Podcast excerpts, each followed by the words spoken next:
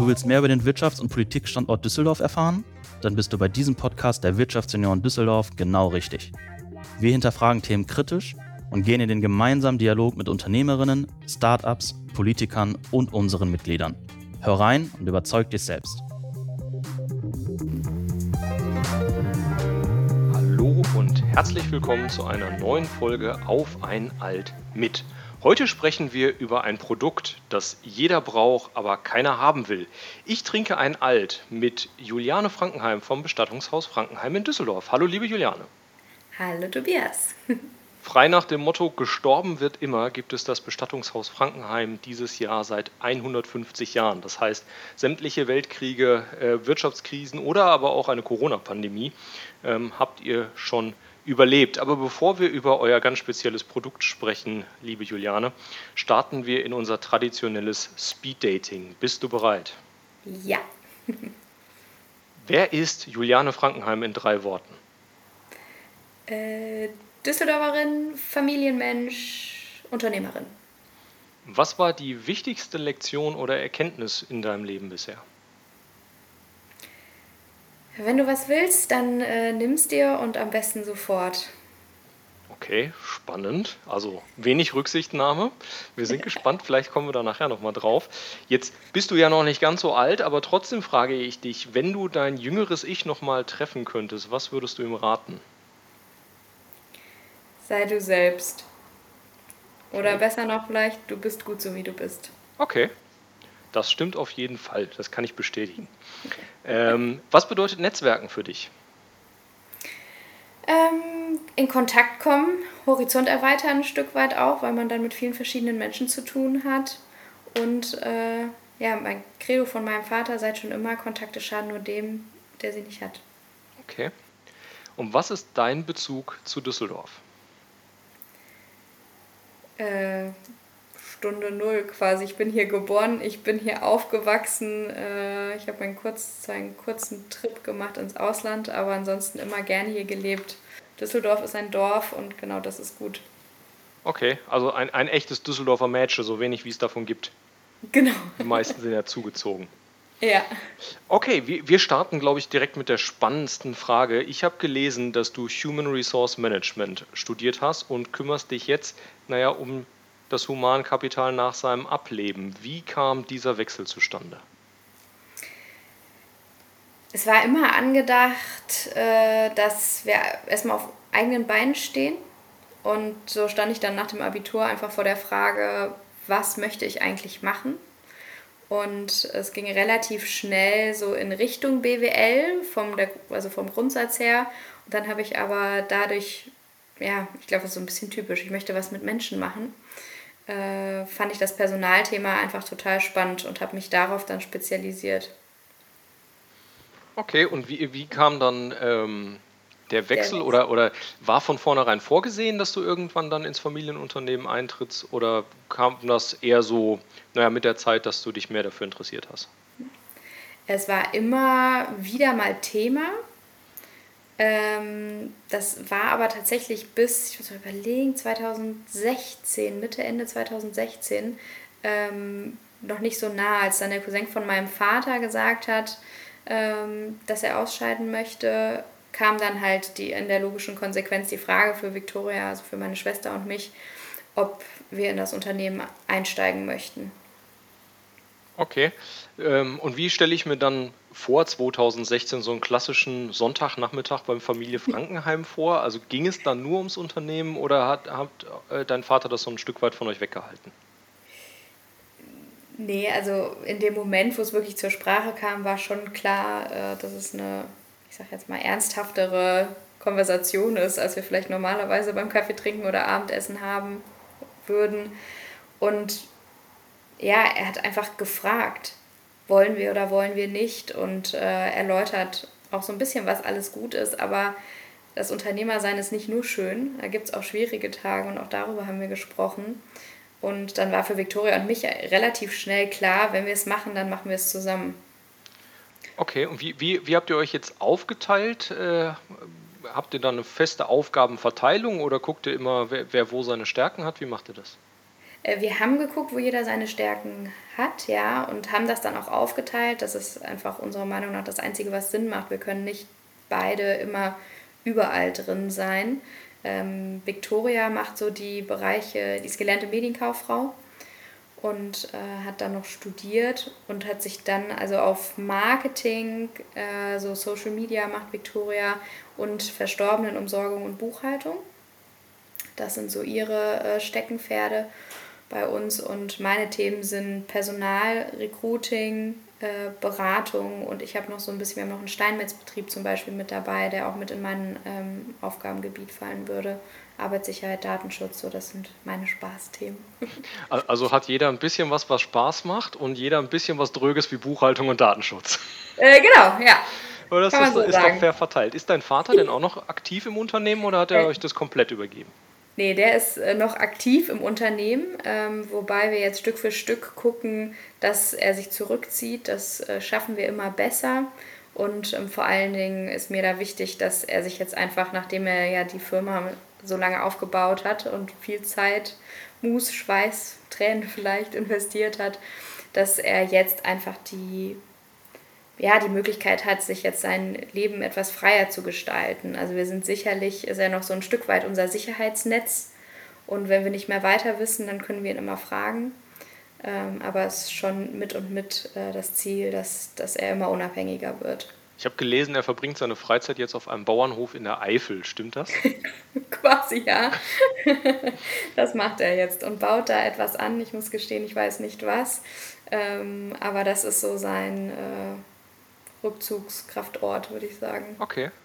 Ja, ist doch schön, dass er, dass er da die, die Übergabe so schön hinbekommen hat. Äh, würdest ja. du es denn sagen, aus deiner Erfahrung, aus deinen Vortätigkeiten, die ja nicht im Familienunternehmen waren, ist es einfacher mit seiner Familie zusammenarbeiten oder ist das schwieriger als mit fremden Kollegen in Anführungszeichen? Ich glaube, beides hat sein Für und Wider. Ähm, ich für meinen Teil wäre vielleicht irgendwie ein bisschen freier. Also meine Familie kennt mich natürlich, ne? da kann ich, kann ich wenig äh, verheimlichen. Ähm, auf der anderen Seite ist es natürlich so, dass wenn man mit der Familie zusammenarbeitet, also so ein Vertrauensverhältnis ist, glaube ich, unmöglich mit, äh, mit einer anderen Person aufzubauen. Und ähm, auch wenn natürlich die, die Hemmschwelle irgendwie mal, ist man vielleicht doch mal ein Ticken zickiger zur Schwester, als ich es zu einer Kollegin wäre, das muss ich, glaube ich, gestehen. Äh, aber trotzdem ist halt der Zusammenhalt, der da ist, macht alles wieder wett quasi. Okay.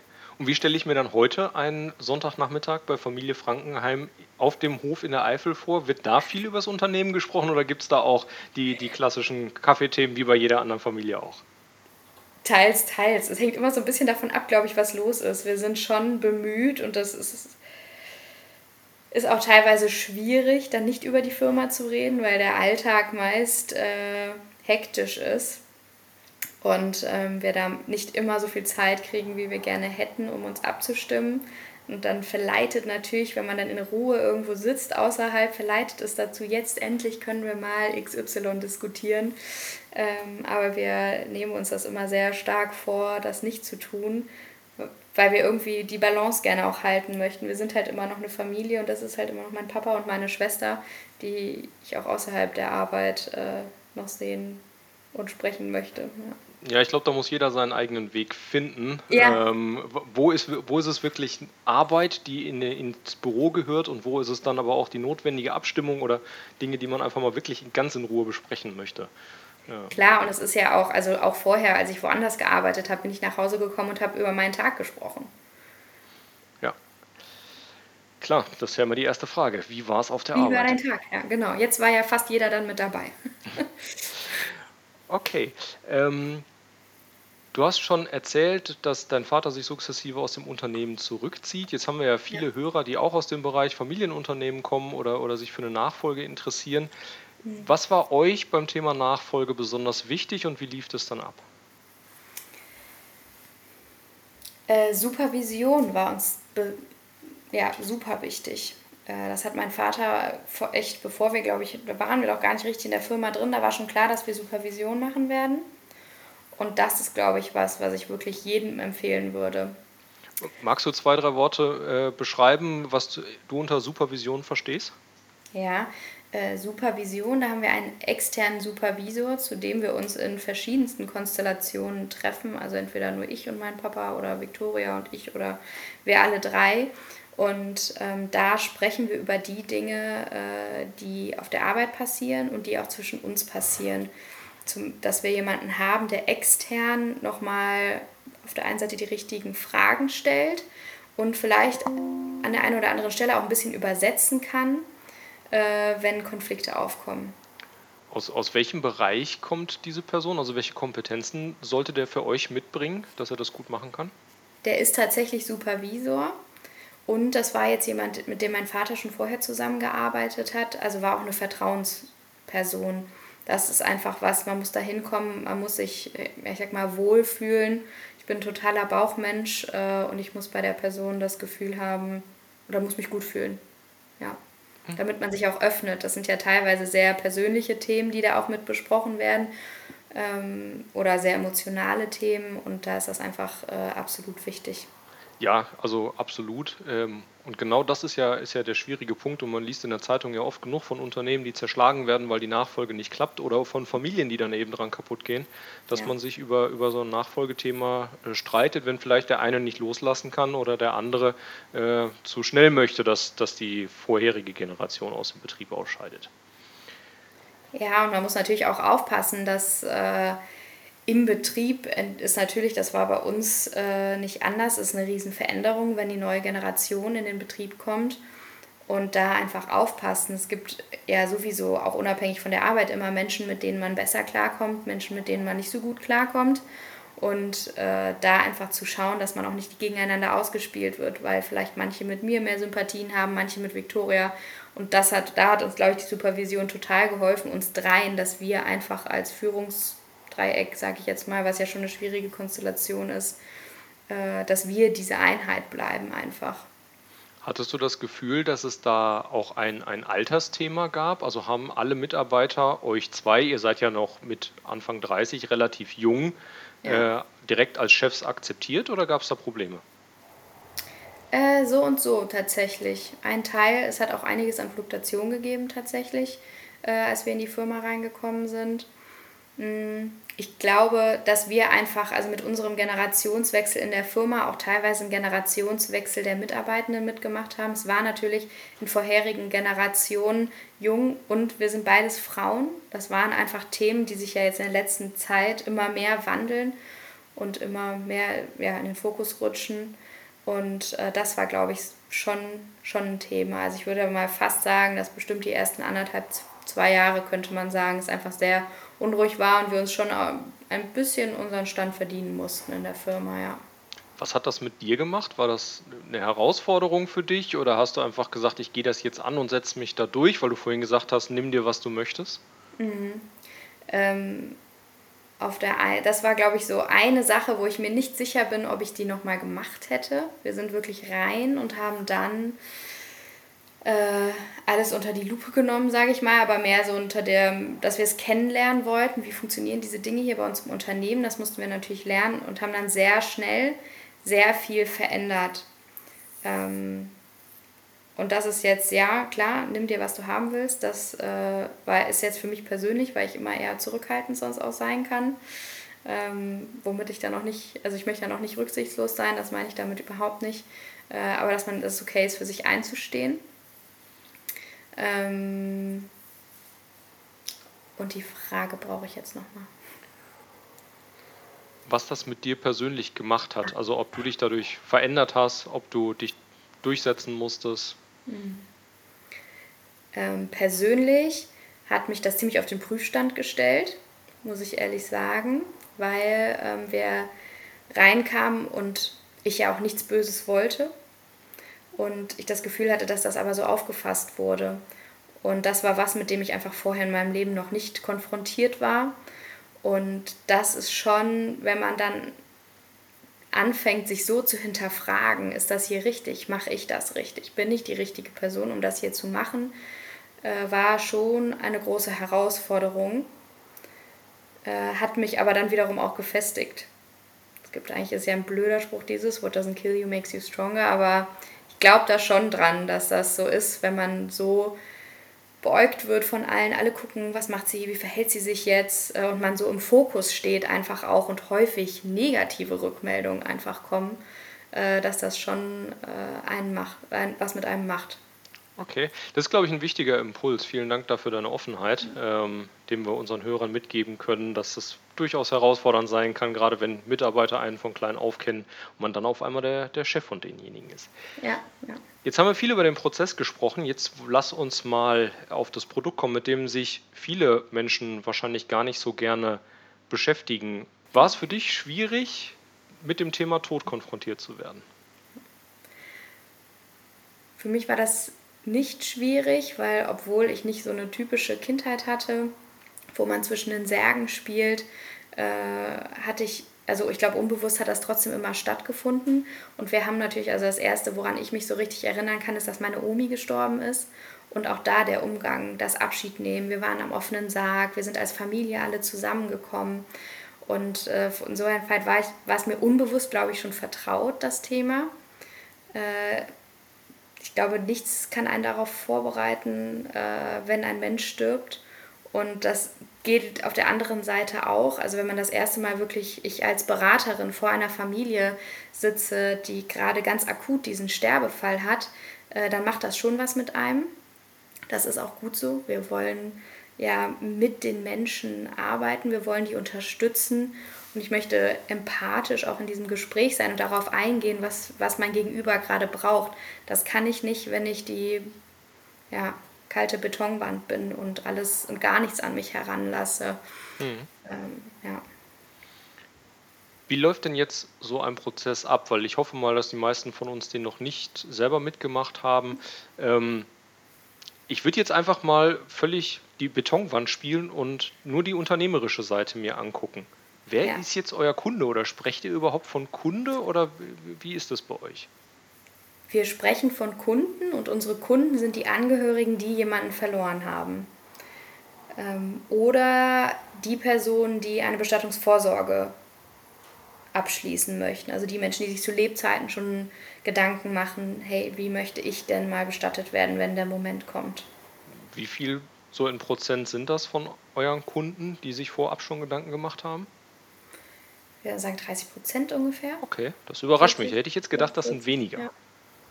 Und ich wünsche mir, dass es noch viel mehr machen, tatsächlich. Da kommen also, wir ganz am Ende noch drauf. Da ja. werde ich dich nämlich nach deinen drei Tipps fragen, die jeder Hörer jetzt sofort angehen sollte, um das ja. Thema besser für sich und auch für dann alle Angehörigen zu regeln. Jetzt passiert so ein Todesfall ähm, ja nicht zwischen 9 und 17 Uhr immer zwangsläufig? Wie, wie läuft es dann ab? Äh, wir sind 24 Stunden erreichbar ähm, und haben auch einen Überführungsdienst. Das ist der, sind die bei uns in der Verstorbenenumsorgung arbeiten, die dann auch mitten in der Nacht, wenn jemand im Altenheim oder auch zu Hause verstirbt, die Überführung dann machen. Und dann melden wir uns in der Regel am nächsten Morgen zurück, vereinbaren einen Termin für ein Gespräch und dann wird erstmal ein bisschen sortiert. Es gibt natürlich von Gesetzes wegen und für gewisse Abläufe äh, Informationen, die wir brauchen auf der einen Seite. Das ist so dieser sehr bürokratische Teil, der in Deutschland nun mal mit dazugehört. Und dann aber auch, dass wir versuchen, den Fokus wirklich so weit wie möglich auf den emotionalen Teil zu legen und das ist dann das Abschied nehmen. Weil wenn jemand stirbt, der Kopf versteht relativ schnell auf der Sachebene, was das bedeutet. Wir verstehen alle, was es bedeutet, dieses ultimative Nie wiederkommen. Das Herz versteht das aber nicht. Und das Herz darf man Schritt für Schritt mitnehmen, mit zum Beispiel einer Abschiednahme am offenen Sarg. Man schreibt nochmal einen Brief, man sammelt Fotos oder ja, es ist, legt noch irgendwas mit in den Sarg rein, irgendwas von zu Hause, vielleicht was man demjenigen noch mitgeben möchte. Ähm, dass man sich damit auseinandersetzt und plant die Trauerfeier, plant die Beisetzung, dass man das wirklich so gestaltet, dass man auch das mit dem Verstorbenen in Verbindung bringen kann. Das äh, hilft ungemein. Gibt es da gewisse Trends, also dass man sagt, äh, gewisse Bestattungsformen sind jetzt mehr geworden oder eben so Rituale wie Fotos oder ähnlichem sind mehr geworden? Das würde ich schon sagen. Ähm, das, es gibt natürlich auch so die Leute, die wollen gar nichts damit zu tun haben. Das gibt es auch immer wieder. Aber es gibt auch wirklich viele, die sich äh, sehr intensiv Gedanken machen und vielleicht für die Trauerfeier noch äh, ein Video raussuchen, wo der Verstorbene mit drauf ist oder irgendwas, irgendeine Erinnerung. Und äh, das denke ich schon, dass dieses Individualisierte noch mehr wird. Äh, und ansonsten ist halt ein ganz klarer Trend die Feuerbestattung. Das waren wir früher, glaube ich, eher irgendwie bei 90% Erdbestattung. Es hat sich fast komplett gedreht. Also ich würde schon sagen, dass wir jetzt 70 Prozent, wenn nicht sogar 80, eine Feuerbestattung haben. Was ist aus deiner Sicht der Grund dafür? Oder gibt es überhaupt den einen Grund dafür? Ich würde jetzt nicht sagen, dass es den einen Grund dafür gibt. Äh, ich glaube, also die Generationen, die jetzt versterben, ähm, die haben ja ihre Eltern noch bestattet und die sind zum größten Teil erdbestattet worden. Und einfach ein Sarg ist größer als eine Urne und entsprechend größer ist auch das Grab und entsprechend höher auch der Aufwand für die Pflege. Und ähm, das ist einfach verbunden auch teilweise mit den Kosten. Kleinere Gräber sind natürlich günstiger. Ähm, da, so würde ich mir das jetzt erklären. Okay. Ja, ich, ich habe mal irgendwo gelesen, ein Effekt könnte auch sein, dass natürlich viel mehr Kinder nicht mehr am gleichen Ort wie ihre Eltern wohnen und alleine dadurch eine Grabpflege auch schwieriger wird. Das kann natürlich auch ja. mit eine mhm. Rolle spielen. Ja, oder auch mehr umziehen. Also es ist nicht mehr, dass man an einem Ort bleibt für immer dann. Ne? Gibt es denn eine rheinländische Besonderheit oder eine Tradition, wo du sagen würdest, das gibt es eigentlich nur in Düsseldorf?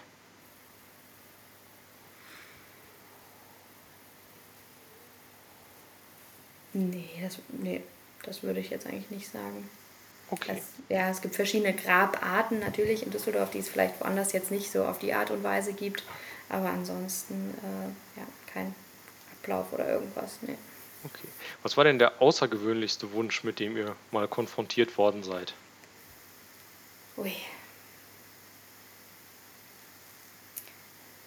Ich glaube, dadurch, dass das immer echt so persönlich dann ist für die Angehörigen, ist das für mich selten wirklich außergewöhnlich.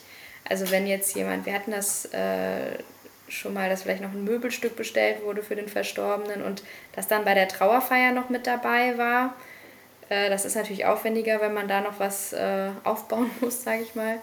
Ähm, ja, wir hatten eine Motorradbestattung oder eine Diamantenbestattung. Das sind so Sachen, äh, die wir immer mal wieder machen. Ähm, Wäre jetzt aber für mich auch nichts, wo ich sagen würde, das ist was Außergewöhnliches in dem Sinne. Naja, mit der Motorradbestattung wart ihr immerhin die Ersten in Deutschland. Also das muss man jetzt ja auch mal sagen. Ja.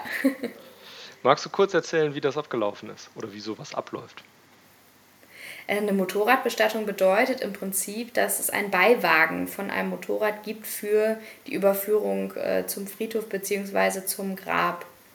Oder ähm, wenn jetzt jemand wirklich äh, für Motorräder gelebt hat, dann äh, können wir die, das eigene Motorrad auch noch in die Hauskapelle bei uns stellen zum Beispiel. Das wäre jetzt äh, wär auf jeden Fall möglich.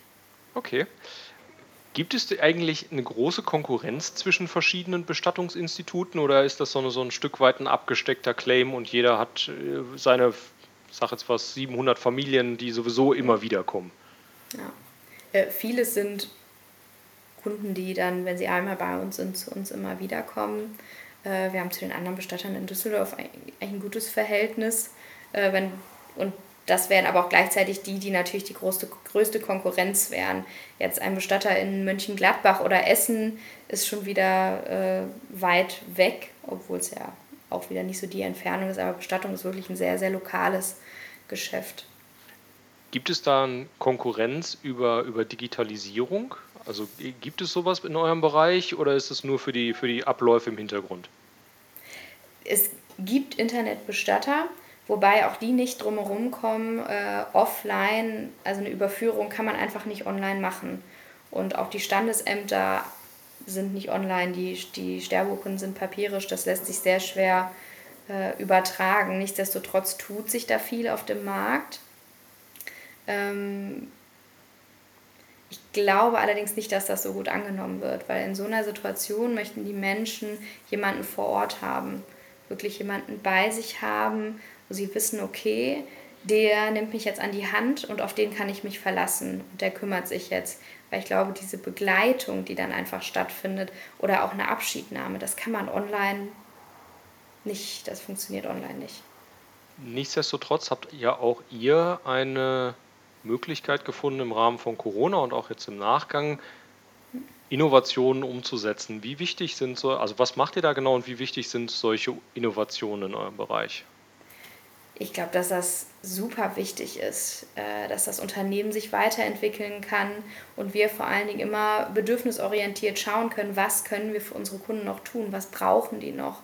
Und äh, während Corona zum Beispiel, äh, das war das, was wir auch online angeboten haben, dass wenn Verwandte nicht kommen konnten zur Trauerfeier, weil sie nicht einreisen durften oder das Risiko einfach gerade in der Hochzeit zu groß war, dass wir sie online äh, mit dazuschalten konnten, dass sie an der Trauerfeier zumindest so teilnehmen konnten.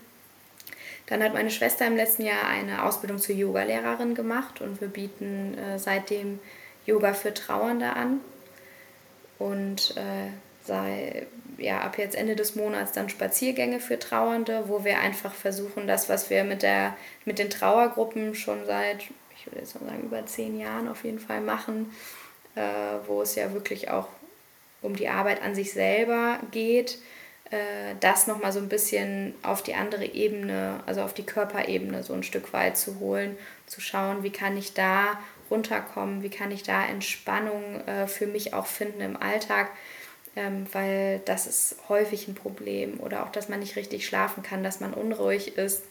Und zu guter Letzt nehmen wir viel wahr, dass es wichtig ist, Kontakt zu anderen zu bekommen, die auch jemanden äh, auch jemanden verloren haben.